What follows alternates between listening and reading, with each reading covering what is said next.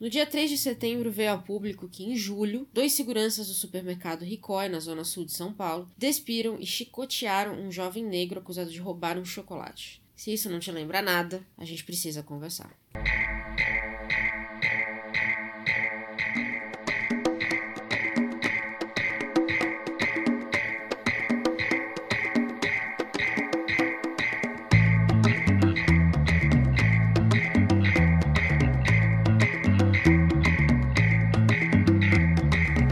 Atrás se falava em bandidos, há um tempo atrás se falava em solução, há um tempo atrás se falava em progressão, há um tempo atrás que eu via televisão.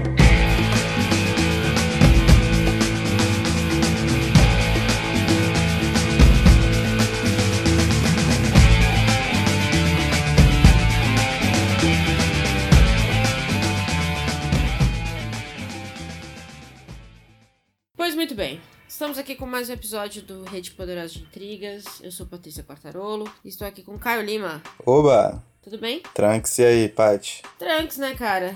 Tirando que tá ruim, tá bom. É, então. Meu Tranks é nessa medida mesmo. A gente tá gravando isso no final de semana da Bienal do Rio, que já teve controvérsias. Ah, Controvérsias. Já teve treta.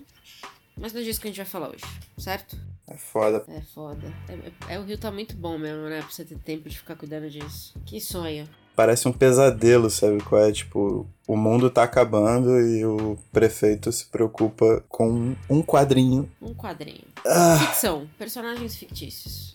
Sei lá. É, mas vai chegar a hora da gente falar sobre isso. Hoje, na verdade, a gente vai discutir sobre o, o livro da Lilia Moritz Schwartz, né? Assim que fala. Me corrija se eu estiver errado. Ah, e ela que corrige, porque. É, o livro é sobre o autoritarismo brasileiro, né? Da Lilia que saiu esse ano pela Companhia das Letras. E eu e Caio estamos lendo o livro, então a gente decidiu fazer é, um programa um pouco diferente. O livro, ele tem oito capítulos sobre pontos diferentes da sociedade brasileira. Eu tô lendo o livro e Caio, você tá ouvindo o livro, né? Isso, eu aproveitei a oportunidade pra testar esse formato novo, né? Que é o audiobook. E, cara, tá sendo bem interessante a experiência. Tá gostando? Pô, pra um livro mais teórico, assim, né? Tá sendo uma parada bem, bem sussa de pegar. E é bom que dá pra ouvir no trabalho, né? Então eu acabo escapando do, da galera que não acredita em vacina e tal. É, o bom mesmo é você estar no trabalho fugindo dessa galera e ouvindo sobre escravidão e racismo. Eu não sei o que é mais depressivo. Pra você ver a minha situação. Tendo dito isso, o que, que a gente vai fazer? A nossa proposta aqui então é toda terça-feira, nos próximos dois meses, então durante oito terça-feiras. O que a gente vai fazer é sentar aqui e debater um capítulo do livro com vocês. Os temas são muito diferentes, apesar de que eu acho que eles se cruzam em vários momentos. É, mas a gente queria realmente ter um bate-papo sobre cada capítulo, porque apesar de ser meio que uma visão histórica do Brasil, é, eu acho que o que fica muito claro é que a história é hoje, né? Sim, com certeza. Enfim. Então prepare-se aí. Ao invés então dos nossos diários de leitura, nos próximos dois meses, a gente vai ter esse programa no formato especial. Então, quando vocês estiverem no trabalho precisando evitar certas conversas tristes, vocês podem vir aqui ouvir coisas que são mais tristes ainda. Mas pelo menos. Quer dizer, eu não sei se dá pra falar que pelo menos essas foram verdade, né? Hum. Porque Isso. é difícil você ouvir as pessoas falando sobre racismo reverso, por exemplo. Você tem isso no seu dia a dia? Todo santo dia, cinco dias por semana. Você tá brincando. É, ué. Meu Deus. Mas vamos falar do racismo real então. Vamos lá, então vamos pro primeiro capítulo do livro. Como eu falei, escravidão e racismo. Me fala uma coisa, então você tá ouvindo o livro. O que que.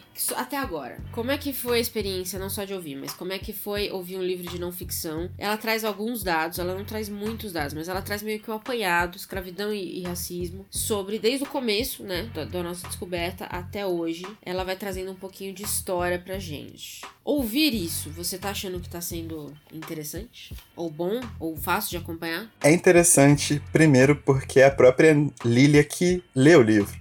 então é como se eu estivesse num seminário dela, alguma coisa assim. Interessante. Isso é legal. Isso é, eu me surpreendi quando eu comecei a ouvir também, mas eu achei isso bastante interessante. E isso cria algum tipo de familiaridade, né? Porque tem esse clima de, de, de aula. Ela tem um poder sobre a narrativa que ela constrói, apesar de ser uma narrativa mais, mais teórica, mais científica, mas é o jeito dela de, de a eloquência dela ali, né? Então isso também cria um, um laço maior e uma facilidade maior na hora de, de pegar o contexto. E assim, é, ouvindo, ela reforça muito, dá pra ouvir até no tom da voz dela, dando uma, uma quebrada, na questão de que esse livro ele existe para tentar servir como um, uma porta de entrada na batalha retórica que acontece desde que o, Brasil é Brasil, mas principalmente hoje. Porque hoje esse tipo de batalha já não tem mais cabimento. A gente tem acesso à informação. A gente tá aqui, é só você dar um Google que você vai ter o acesso à informação. Mas muitas pessoas preferem, né, burlar ou criar uma nova verdade a partir de reinter reinterpretações de questões que são basilares da fundação do país. Então esse livro acaba servindo como um, um artefato mesmo para você guiar um pouco a sua pesquisa. Tipo, o que você vai pesquisar, saca? E aí o primeiro capítulo talvez seja a estrutura mais desumana e a mais básica da formação brasileira, né? Que é a escravidão e o racismo. Então ela aprofunda essa questão desde do Brasil colônia lá em 1600, sabe? Ela dá dados acerca até da quantidade de escravos que vieram para cá, é uma parada assustadora. Ela deixa inclusive o site Slaves Voyages .org, que é um site que cadastra todas as, as viagens transatlânticas com navios escravagistas. E assim, você entra e pega a metodologia deles, está tudo explicado em português, bonitinho. E se a gente já acha assustador quando a gente lê alguma coisa como Úrsula ou Equador, que foram dois livros que a gente tratou aqui, quando a gente se depara com um dado científico, com um dado frio, a parada chega a, sei lá, cara, embrulha o estômago total. É muito pesado, mas é o dado, tá lá, tá tudo catalogado, da onde saiu, para onde foi, quantos escravos tinham, quando saiu, quantos escravos desembarcaram, tudo bonitinho. É, é um trabalho sinistro de pesquisa, assim, catalogação e importante. Ela começa, antes do capítulo ela tem aquela introdução, que eu achei uma introdução muito boa, onde ela toca num assunto que eu acho que, até hoje, na verdade, eu ainda escuto, quando algumas pessoas falam de, de racismo no Brasil, não é a questão do racismo reverso, mas é a questão da democracia racial. E ela conta é, ali coisas que eu não imaginaria, que foi meio que a tentativa do Império na época, né, de criar um mito do Brasil. Então, todo país tem o seu mito, a gente sabe disso, né? Aquela história. A, a história em si ela é contada por quem sobrevive e, e quem sobrevive é sempre o herói. Então, eu acho muito interessante ela contar como foi a tentativa de construir um mito Brasil e como a gente acabou chegando nesse papo de democracia racial. Durante muito tempo, inclusive, eu acho que na introdução que ela comenta ainda que a ONU, teve uma época, se eu não me engano era a ONU, que chegou a reconhecer o Brasil como uma, o verdadeiro, o país que conseguiu lidar com a questão da raça. E não é verdade, né? O Brasil hoje é o, é o segundo país em número de negros no mundo. Só não tem mais negros que a Nigéria. Então é muito interessante quando você para para olhar o quanto o império tentou e falhou em criar. Falhou em certas partes, né? Porque até hoje tem gente que acredita nisso. É criar um mito Brasil de democracia racial que não existe. E o tanto que a gente até hoje tem que lidar com alguns impactos da escravidão que não acabou há tanto tempo assim. Né? A gente tem descendentes hoje, a gente tem o quê? A gente tem tetranetos de, de negros, de escravos. Não são tantas gerações assim, se você parar pra pensar. É, é um legado escroto, né? Porque o Brasil foi o último país a abolir a escravidão. Isso é uma marca muito profunda, assim. E isso diz muito sobre como o Brasil conduzia a, a sua própria ordenação socioeconômica. Mas é interessante porque ela vai dando nomes é, aos bois, de certa forma, e vai te guiando por onde algumas coisas começaram. E essa questão da democracia racial, ela é uma questão que data do século XVIII, começo do século XIX, com um alemão que veio para cá. nem o mito, nem a democracia racial é nossa. E isso apareceu numa espécie de concurso, porque a história tinha que ser escrita de forma a engrandecer o passado do Brasil. E aí fizeram meio que um concurso para quem escrevia a melhor história do Brasil. E aí chegou esse alemão que era um naturalista, mais para biologia, mais para um, um, lado bem assim. Ele foi bastante importante na, na, catalogação de espécies de planta no país e tal. É Carl von Martius, se eu não me engano, alguma coisa assim. Ele veio, elaborou uma teoria de que o Brasil, a teoria dos três rios, né? O rio mais caudaloso dos brancos, o mais ou menos dos indígenas e o menorzinho dos negros, e que esses dois rios menores desembocavam no rio maior, que seria o, o rio portentoso e que levaria o país à frente. E ficou. tá lá. e compraram a ideia porque inventaram de que a história tem que ser uma parada bonita. Mas isso só prova que aquela coisa, uma história que você repete muitas vezes, muita gente acaba tomando por realidade, né? A Bíblia tá aí pra provar. Então é engraçado quando você para pra ver, colocar no papel datas e números e fatos e ver que, primeiro, não faz sentido, e segundo, quão arraigado isso tava na nossa cultura. Acho que logo no primeiro parágrafo, ou no segundo do, do capítulo, ela comenta assim que no Brasil é, tinha tanto escravo e a, e a, a cultura escravista já estava tão profunda que a gente tinha padres, militares, funcionários públicos, é, taverneiros, pequenos lavradores, ou seja, quase que qualquer um podia ter um escravo. É, e, e, não existia uma, um debate moral sobre isso. Já estava muito aprofundado na nossa cultura que isso já era parte, era natural de você ter. Então, é bom, e, e a gente sabe até hoje, a gente ouve histórias, né? É, não, não sempre com negros, mas a gente ouve as histórias. Então é interessante como é, ela começou a falar padres, por exemplo, foi um nome que me chocou. É, foi uma, uma categoria que me chocou. Porque você esperaria talvez um pouco mais de moralidade. Mas é, o, que, o que ela deixou muito claro é que o que eles viam era uma questão puramente econômica. Então não existia esse debate moral, né? Quando esse debate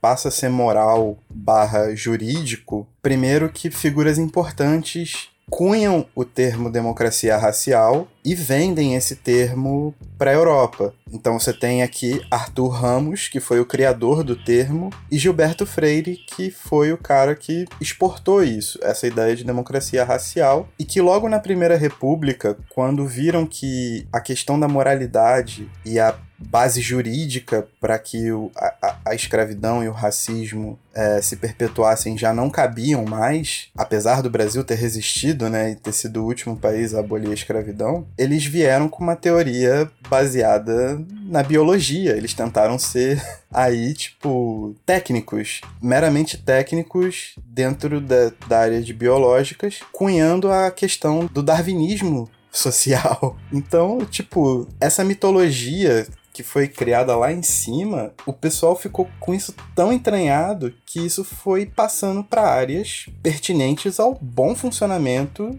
de uma república. E eu acho que isso tem também a ver muito, isso impactou muito hoje com aquela questão, porque aqui no Brasil existem algumas aberrações, é, por exemplo, a mãe que tem dois filhos e três babás, ou sabe, é, ou, ou assim, ou o cara que começa a viver na vida e contrata um motorista. Existe uma certa aberração no Brasil que é você ter empregados é o mesmo que ter status. É, eu, conheço, eu conheço algumas pessoas assim. Eu não sei se no Rio isso é tão comum quanto em São Paulo. Mas é muito interessante da gente ver que a servidão aqui, ela é vista ao senhor como um status, né? Tanto que eu tenho um amigo que trabalha em Brasília, assim como cargos são vistos como status no Brasil. E eu acho muito interessante porque para mim isso ainda é uma coisa meio arraigada dessa, dessa da escravidão e de você ter ter o costume de ter alguém te servindo, ter alguém que, que te chama de patrão, ter alguém que, que te trata com uma certa veneração, sabe? Eu não sei se faz sentido, eu tava pensando nisso outro dia. É, a gente tem isso na cultura brasileira de uma maneira muito estranha,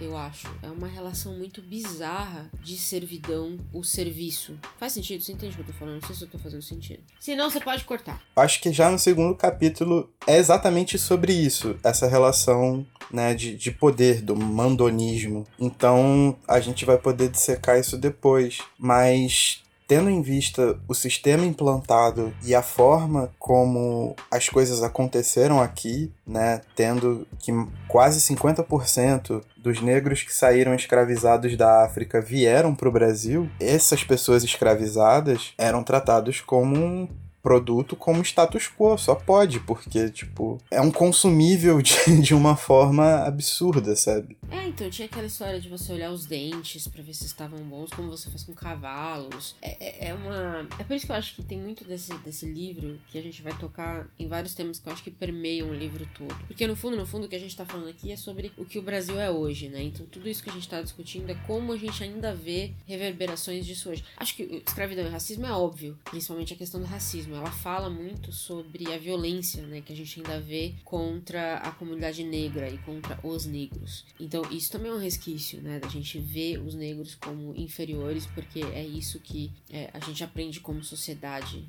de, de certa forma. Eu acho que tem, tem muito assim, da gente a gente fala capítulo a capítulo, eu acho muito interessante, mas à medida que você vai lendo, eu acho que o que a Lilia faz muito bem, e essa é uma coisa que eu tenho com livros de, de não ficção meio sociológicos, é que muitas vezes eu tenho, eu tenho um certo medo de ler, porque eu sempre acho que vai ser muito técnico, muito teórico e tudo mais. O que eu acho que a Lilia faz tão bem é trazer exemplos muito reais, né? Não é só dar nome aos bois, mas é deixar muito claro é, que o que ela tá falando ainda afeta o hoje, né? Então ela traz pra nossa realidade. Não é só um, papo sobre a história, é, é, como a história ainda acontece. E eu acho que ela fez isso muito bem nesse capítulo, porque eu acho que escravidão e racismo, de, da maioria dos assuntos que ela colocou aqui, tá no livro, talvez seja o que a gente mais fale no dia a dia e menos resolva. O problema todo é que o racismo por si só é uma coisa que o próprio branco criou quando começou a escravizar. Porque historicamente existe preconceito, isso, isso é óbvio, mas algumas bases colocam que não existia o preconceito por cor nessa escala, saca?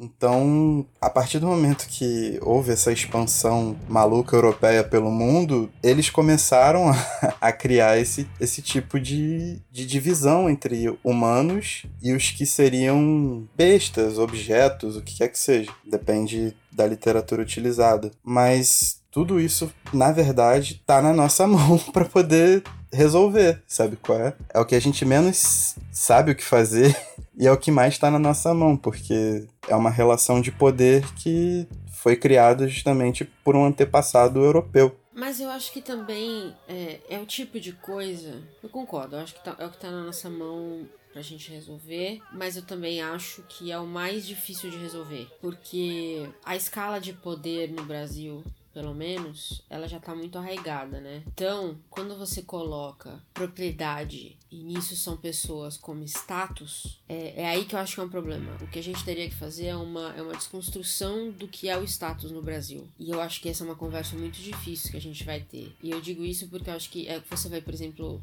na Europa, você. Essa questão da, Foi por isso que eu comecei a pensar nessa questão de babá e tudo mais. Quem trabalha para você, blá blá blá. É, na Europa é até difícil você encontrar gente que limpe a sua casa, sabe? Aquelas diaristas. E eu lembro de ter lido um texto, eu preciso achar esse texto se alguém quiser ler, que falava assim: num país onde cada pessoa limpa a sua própria privada, a igualdade é muito mais possível. Então, eu acho que a gente, pra gente acabar com essa conversa de racismo e superioridade e servidão e hierarquia, porque eu acho que a gente tem uma hierarquia social bizarra, a gente precisaria desconstruir no Brasil o que é status de verdade, sabe? Por que, que certas coisas te dão status? Por que, que seu carro te dá status? Por que, que sua casa te dá status? Por que, ter gente trabalhando para você te dá status? E por que, que você precisa disso? A gente teria que fazer uma terapia muito grande aqui. Dentro do que rege um pouco que a gente faz aqui, a primeira questão de sobre desconstruir status é começar a abrir portas para outras literaturas que não sejam, isso no caso de um podcast, por exemplo, como o nosso sobre literatura, é começar a abrir portas para outras visões de mundo, para outras formas de pensar o mundo que não as que nós temos como base. Então, eu acho que o melhor exemplo disso sempre vai ser o episódio sobre Úrsula, sabe qual é?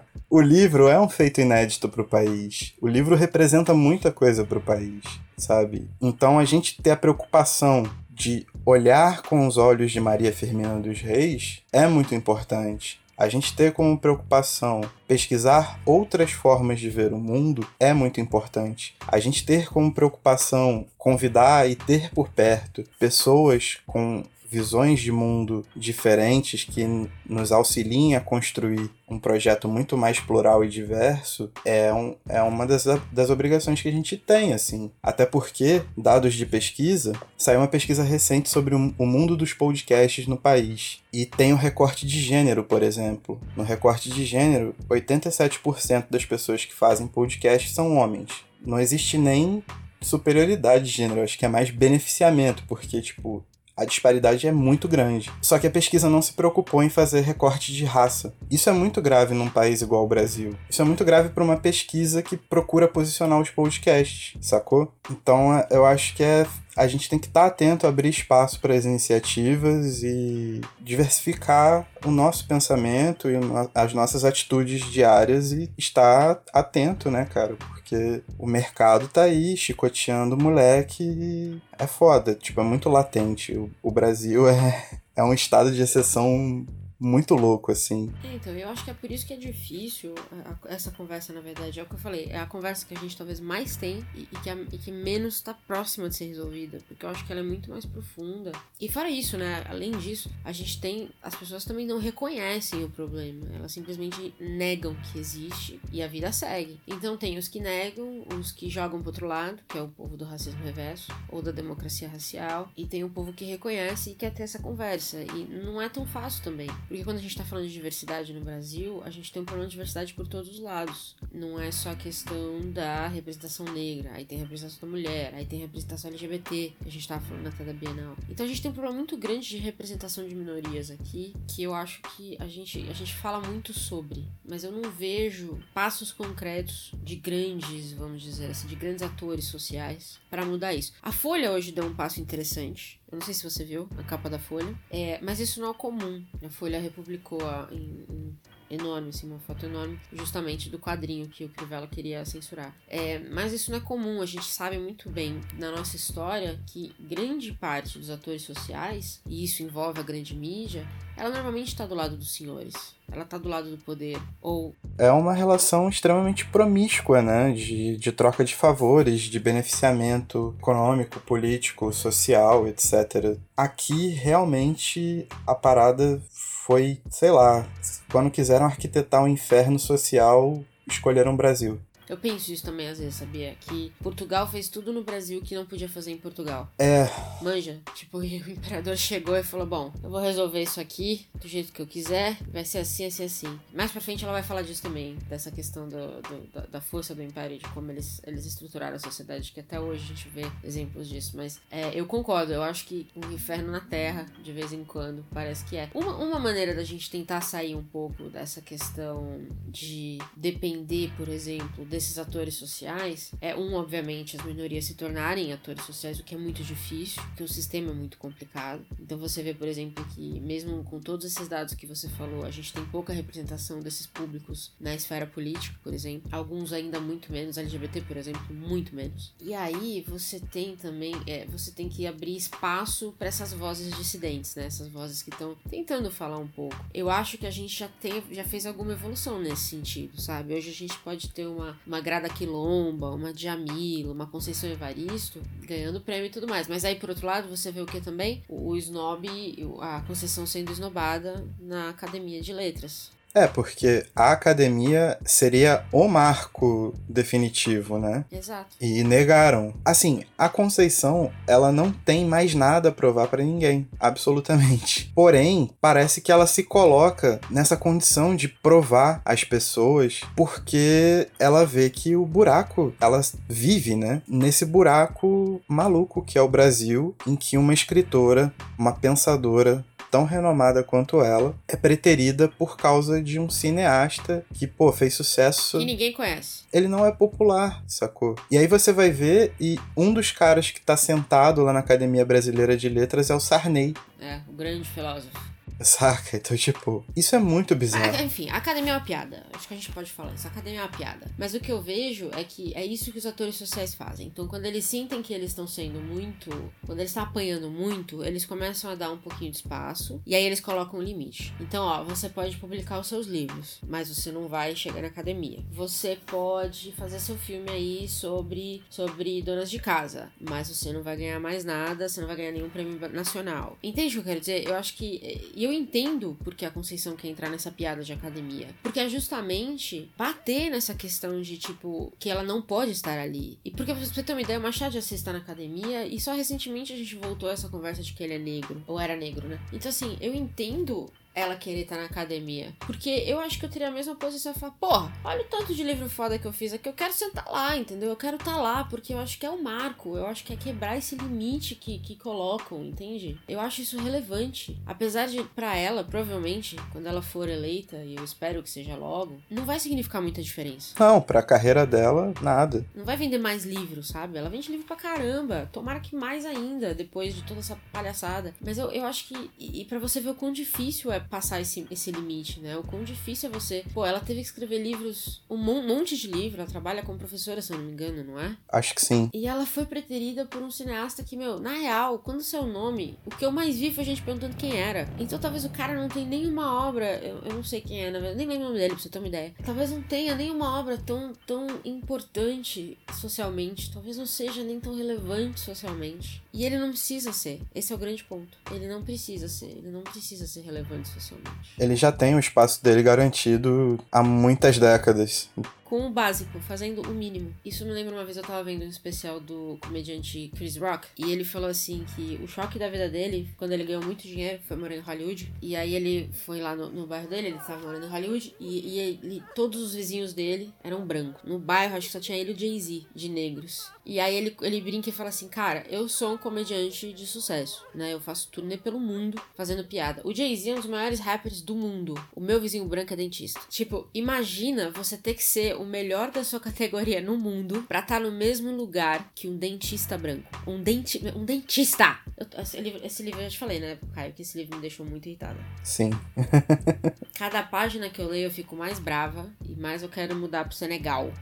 Ou quem quer que seja Senegal não, porque é muito calor, eu não tô aguentando esse calor. Então, assim, é, é, muito, é muito interessante. E o bom é que essas pessoas estão sendo muito vocais sobre isso, porque eu lembro quando eu era criança, essa conversa não era tão proeminente. Não sei se você tem essa mesma impressão. Então, eu fui ser educado já, né, no final dos anos 90, começo dos anos 2000. Então, alguns discursos já eram proeminentes. E na minha adolescência, eu sempre tive muito ligado ao hip hop, né? Então, para mim, em particular, é um discurso que já faz parte da minha vivência. Porém, com os amigos, assim, no próprio colégio mesmo, muita coisa é passada, começou a ser passada, mas passada de uma maneira a que não chocasse. Alguns conceitos não eram desconstruídos, algumas coisas não eram corrigidas, como a zoeira da molecada, sempre com termos extremamente racistas. Mas isso só foi chegar, chegar mesmo depois de 2010 2010, né, cara? Com essa abertura de rede social e aí as páginas começando a bombardear, as mídias independentes crescendo. Isso levou a uma democratização maior, assim. Mas, mas hoje a gente tem acesso, por exemplo, às crônicas da Djamila, da Joyce Bert,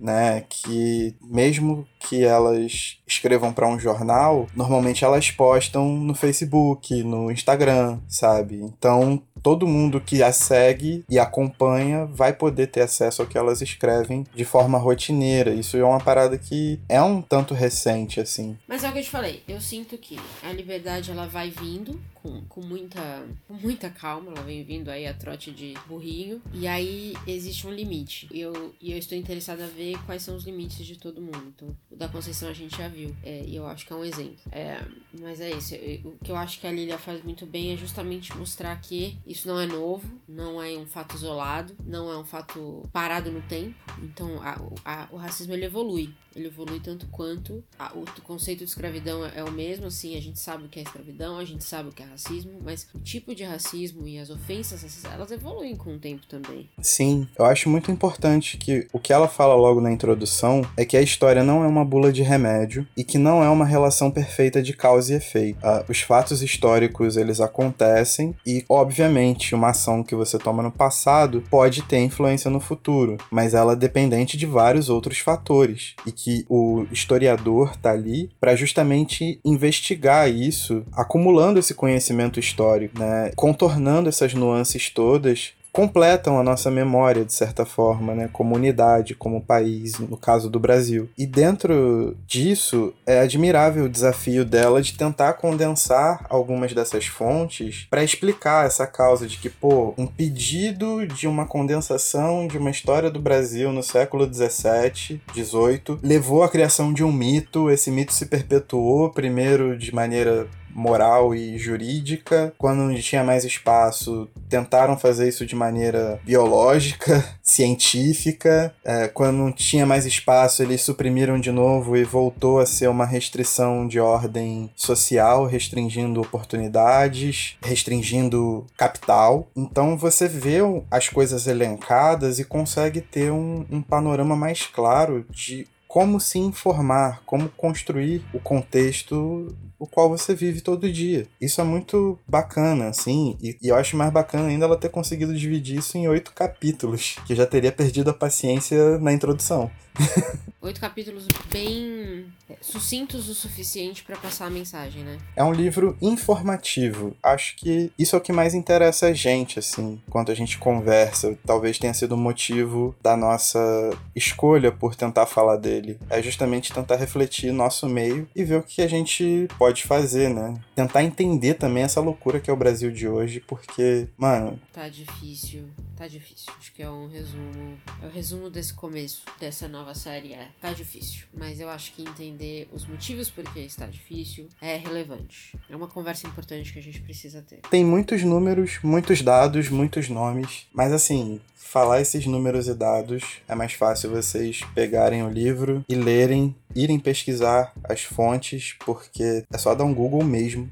Não precisa nem muito longe. É, o que ela faz é um guia, né? Ela não vai dar todas as respostas. É só dar um Google e você vai tá com tudo na sua cara. Então é só deixar de preguiça. E, cara, é isso aí. Acho que você comentou do Úrsula, do Equador, que são dois livros que a gente leu que falam sobre esses assuntos e a gente fez podcasts dedicados a eles. É, a gente comentou aqui de Djamila, a gente comentou da Conceição Evaristo, acho que vale comentar de Toni Morrison também, que falou muito sobre a questão de racismo. Eu, eu pedi no, no Instagram, não sei se, se tudo bem eu fazer umas recomendações agora, eu pedi lá no Instagram Poderoso é, algumas recomendações do pessoal que eles já leram e que eles recomendariam pra gente, pra gente falar pra vocês. Então eu vou falar de alguns livros aqui que eu não li. É, então eu recebi, ó, A Escravizaura, do Bernardo Guimarães. Um Defeito de Cor, da Ana Maria Gonçalves, que é um calhamação, que eu tô ouvindo coisas incríveis sobre, ainda não li. Nem Preto Nem Branco, muito pelo contrário, da própria Lilia Moritz Schwartz. Saiu a série Escravidão, do Laurentino Gomes, a Fermaram me lembrou dela.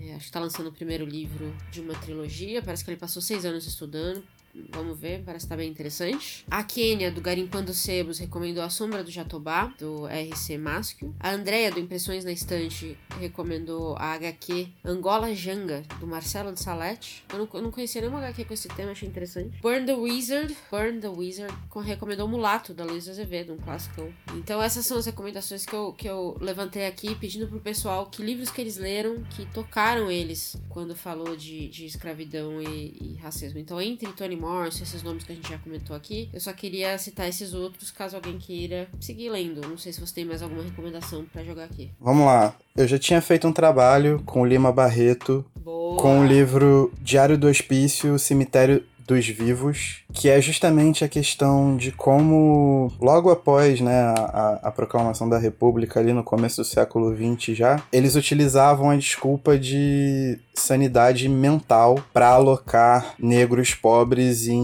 manicômios e nesses manicômios é a mesma coisa que viver num campo de concentração. É muito grave, isso aconteceu no Brasil até meados dos anos 70, quando explodiu um escândalo, e aí quem faz uma reportagem sobre isso é aquela jornalista do Sul. A Daniela Exatamente. Do Holocausto Brasileiro, né? Aham. Uhum. Essa louco. questão da loucura com, com o negro foi uma das desculpas médicas para criar verdadeiros campos de concentração, principalmente no Rio de Janeiro, que à época era a capital do país. Maria Carolina de Jesus, ninguém pode esquecer disso. Ruth de Souza, Murilo Rubião, Luiz Gama, Ricardo Aleixo, Mel Duarte, a própria Conceição Evaristo, Joyce Bert, André Capilé, Edmilson de Almeida Pereira e, cara, tem muita gente, muita gente. Esses são alguns dos que eu admiro bastante e recomendo, mas vai pesquisar que tem uma galera boa escrevendo e que já escreveu também, né? É, então acho que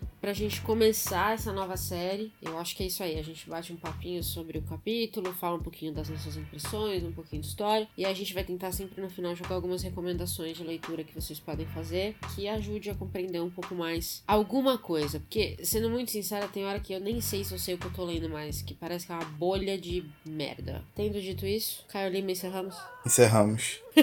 que depressão, cara. Dá animada. Hoje é sábado. Cara, é porque eu tô com o meu papel aqui e eu fiquei anotando os dados. E eu tô olhando para esses dados e eu não quero falar esses dados porque eu acho que se eu falar eu vou ficar mais deprimido ainda. E foi o que eu falei, né? Tipo, os dados estão no é, livro. Não, leia o livro. Pessoal, leia o livro. O livro é bom. E se você não quer ler o livro ainda, volta aqui toda terça-feira que a gente vai falar um pouquinho dele para você. Mas eu, eu diria que é uma leitura importante. Dolorida, porém importante. E chega disso que tá na hora de tomar uma pinga pra ver se dá uma animada. E tchau. Valeu.